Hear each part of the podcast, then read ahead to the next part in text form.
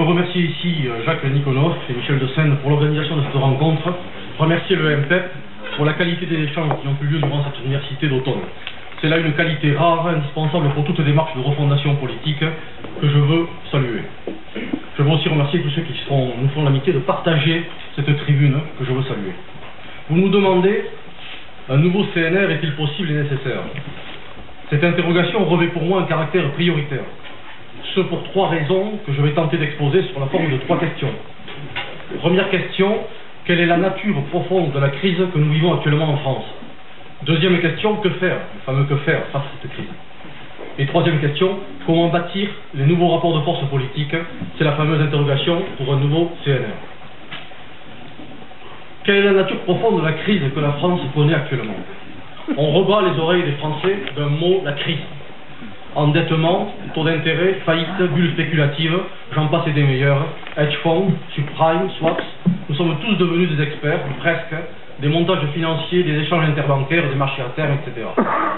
Rajoutez à cela quelques catastrophes météorologiques, quelques débats sociétaux, le droit de vote des étrangers aux élections locales, ou le mariage des couples homosexuels, saupoudrer le tout de quelques faits divers sordides, rajouter une pincée de détails croustillants sur la vie de nos puissants, les SMS de Madame Trier-Weiler pour alimenter le triangle amoureux avec François Hollande et Ségolène Royal, comme hier les SMS de Carla Bruni Sarkozy et ceux de Cécilia, tiens c'est vrai, rien n'a changé, tout est écrit d'avance. On occupe notre espace mental par un storytelling d'envergure. Autrement dit, autrement dit, et je suis désolé de faire usage, je suis désolé de faire usage de ce mot tranchant dont il faut reconnaître qu'il est fort clair, autrement dit, vous l'avez compris, on nous prend pour des cons.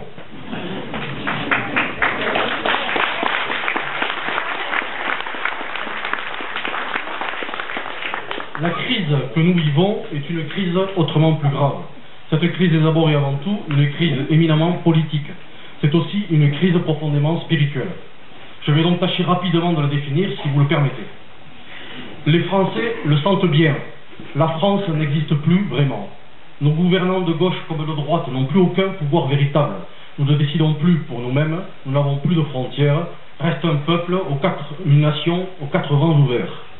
La France n'est plus dirigée, et ce ne sont pas les rodomontades du pauvre ministre Valls qui expulsent lamentablement quelques familles roms qui peuvent faire illusion. Au contraire, elles trahissent l'incompétence comme la vilainie exercée au nom d'une pseudo-république. Et ne parlons pas de la honteuse extradition ces jours-ci d'une Française vers l'Espagne. Ainsi, notre pays glisse à volo.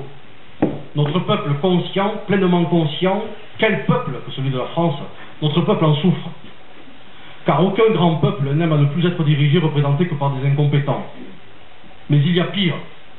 À cette crise politique d'abandon s'ajoute une crise plus grave encore, une crise spirituelle majeure.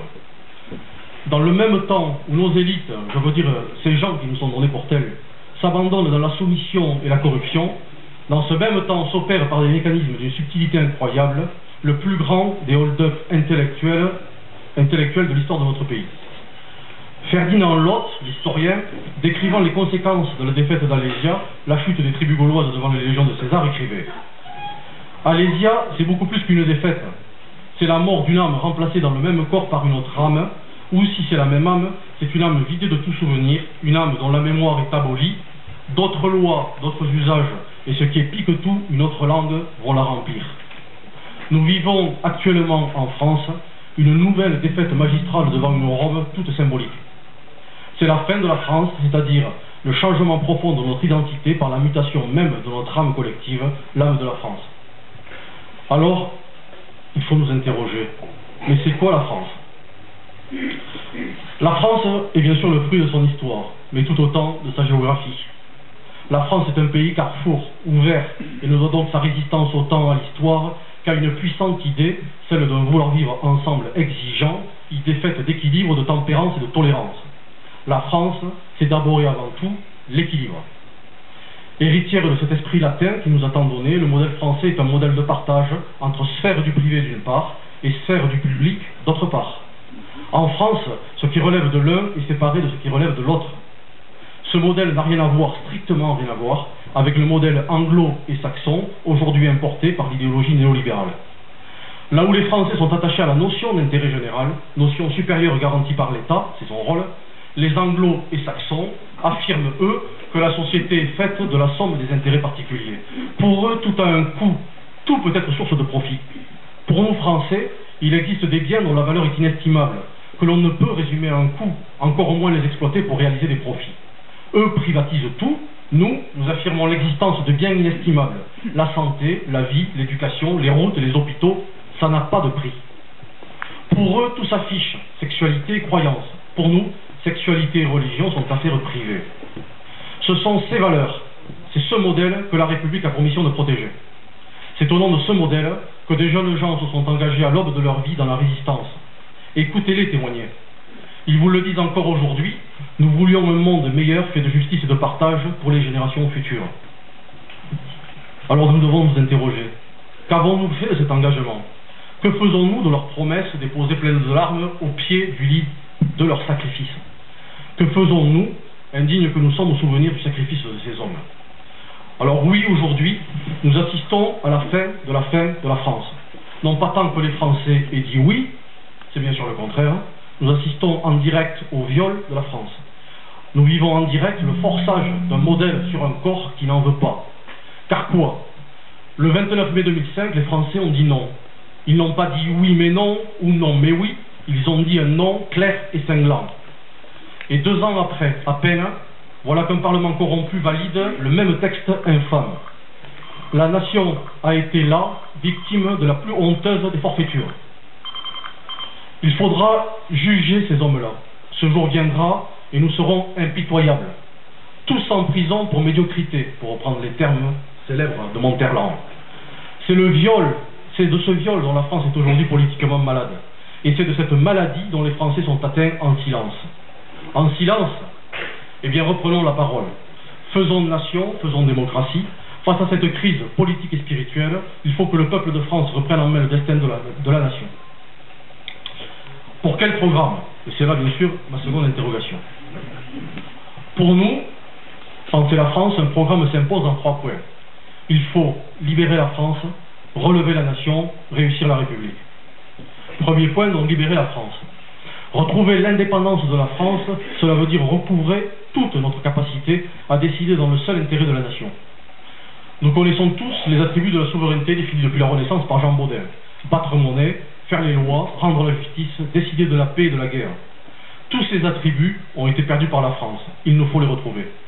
Pour cela, nous devons sortir de l'OTAN et dire non au bouclier antimissile américain, sortir de l'Union européenne, cette nouvelle nef des fous, sortir de l'euro. Il n'y a pas d'alternative possible à ce triptyque. Il nous faut également relever la nation, c'est-à-dire réapprendre la France, réapprendre les valeurs communes supérieures qui fondent la France. Éduquer nos citoyens, nos concitoyens les plus jeunes à l'esprit des Lumières, plein de promesses. Les distinctions sociales ne peuvent être fondées que sur l'utilité commune. Les hommes naissent et demeurent libres et égaux en droit. Désolé, ça a quand même plus de gueule que In God We Trust, non?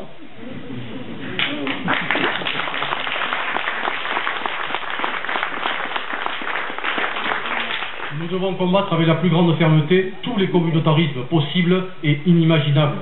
Nous devons réaffirmer avec force cette évidence, le communautarisme, c'est du racisme.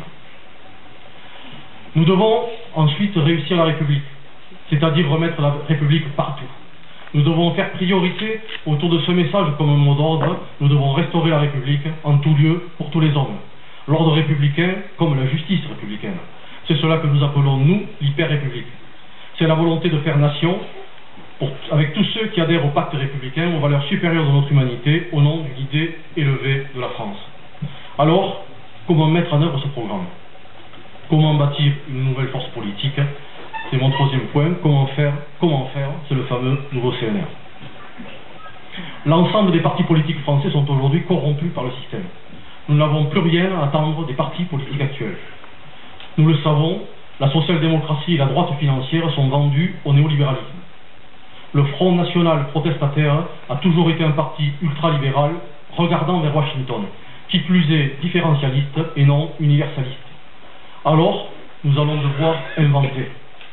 Le salut seul viendra du peuple de France, agrégé autour des fondements républicains plus que républicains.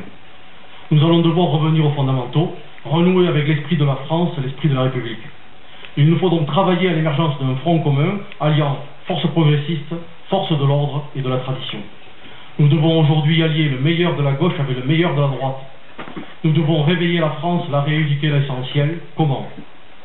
Il nous faut retrouver le goût du danger, le goût de l'aventure, les défis à la peur, la dignité de la vie et de la mort, toutes ressources d'intelligence et des âmes qui s'étiolent précisément dans la servitude. Cet esprit, la France l'a connu dans un passé récent. C'est celui qui habitait les hommes du Conseil national de la résistance, conjuguant leurs différences au nom de l'intérêt supérieur de la France, au nom d'une idée élevée de l'homme. Quelle force portée par ces hommes hors du commun et qui s'impose à l'esprit comme une évidence parce qu'elle a pour elle la force accablante de l'unanimité républicaine, pour reprendre les termes de Jaurès. Alors, serons-nous dignes de ce combat? Sommes-nous encore capables du beau sursaut de la colère pour reprendre l'interrogation magnifique du grand résistant Jean Cassou? Nous sommes tous réunis ce soir pour répondre tous ensemble un grand oui. Sachez simplement, chers compagnons et chers camarades, que plus que jamais, le peuple de France attend que nous soyons à la hauteur de cette espérance, celle qu'il porte depuis si longtemps en son cœur. Cette espérance, c'est l'espérance à la France, dans le génie de la France. Alors oui, retrouvons foi en la France et tout redeviendra limpide. Vive le nouveau CNR.